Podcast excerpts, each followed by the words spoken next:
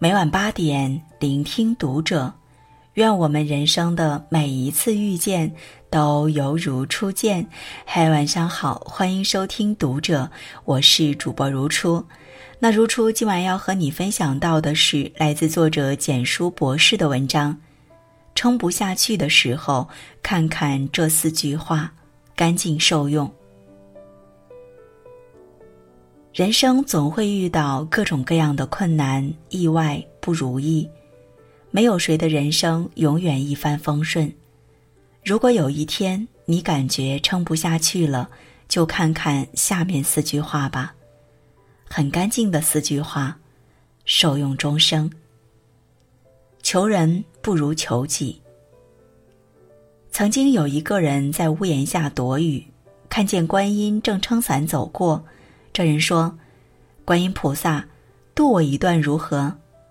观音说：“我在雨里，你在檐下，而檐下无雨，你不需要我渡。”这人立刻跳出檐下，站在雨中说道：“现在我也在雨中了，该渡我了吧？”观音说：“你在雨中，我也在雨中，我不被淋，因为有伞；你被雨淋。”因为无伞，所以不是我渡自己，而是伞渡我。你大可不必找我，请自找伞去。说完便走了。第二天，这人遇到了难事，便去寺庙里求观音。走进庙里，发现观音像前有一个人在拜，那人长得和观音一模一样。这人问：“你是观音吗？”那人答道：“我正是观音。”这人又问：“那你为何拜自己？”观音笑道：“我也遇到了难事，但我知道求人不如求己。当我们遇到问题时，不要第一时间想着去求助，而是自己先想办法解决。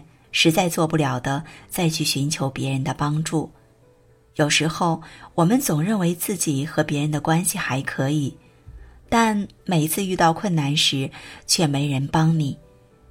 有句话是这么说的：别人对你的态度，大多取决于你的能力和实力。当我们自身过于弱小时，要想得到别人真心实意的帮助的概率是很小的。不要认为你和别人吃了几顿饭，喝了几杯酒，别人就会把你当朋友。酒场饭桌的朋友，往往都是建立在利益之上的。如果不是因为利益，没人会愿意和你做朋友。你要相信，只有当你自己变得强大后，才能获得有用的人脉。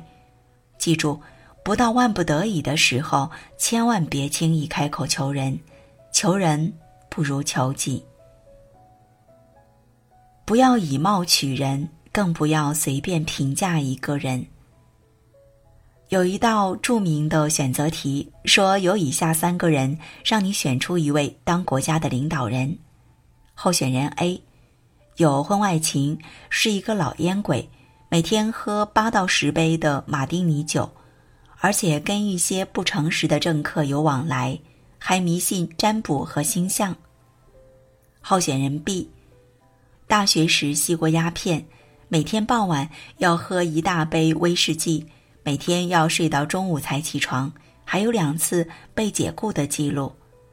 候选人 C，素食主义者，从不抽烟，偶尔喝一点啤酒，没发生过婚外情，还是一名受勋的战争英雄，并且被千万人所崇拜。你会选择谁？我想大多数人会选 C 吧，因为他看上去像个好人。但事实上，最不能选的就是 C，因为 C 是阿道夫·希特勒，而 B 是希特勒的死敌温斯顿·丘吉尔，A 则是同时代的美国总统富兰克林·罗斯福。这个故事告诉我们，不要随便评价一个人。你所听到和看到的关于一个人的情况，只不过是人家波澜壮阔的人生中微不足道的一小段经历。不以貌取人，不随便评价别人，是一种修养；不活在别人的评价里，也是一种修行。人生可以没有很多东西，但不能没有希望。美国作家欧·亨利在他的小说《最后一片叶子》里讲了个故事。病房里，一个生命垂危的病人看见窗外有一棵树，树叶在秋风中一片片的掉落下来。病人望着眼前的萧萧落叶，身体状况也随之一天不如一天。他说：“当树叶全部掉光时，我也就要死了。”一位老画家得知后，用彩笔画了一片叶脉清脆的树叶挂在树枝上，最后一片叶子始终没掉下来，而因为生命中的这片绿，病人竟奇迹般的活了下来。人生可以没有很多东西，却唯独不能没有希望。有希望之处，生命就生生不息。每天给自己一点希望，试着不为明天而烦恼。不为昨天而叹息，只为今天更美好。知世故而不世故，才是最善良的成熟。钱钟书是个极通世故的人，虽然极通世故，钱老却一点都不世故。有段时间，上面通知他参加国宴，一般人接到通知都是受宠若惊，钱老却说：“我很忙，我不去哈。”上面的人说：“这是领导同志点名要你去的，我不去，我很忙，我不去。那可不可以说你身体不好起不来？不不不，我身体很好，就是我很忙，我不去。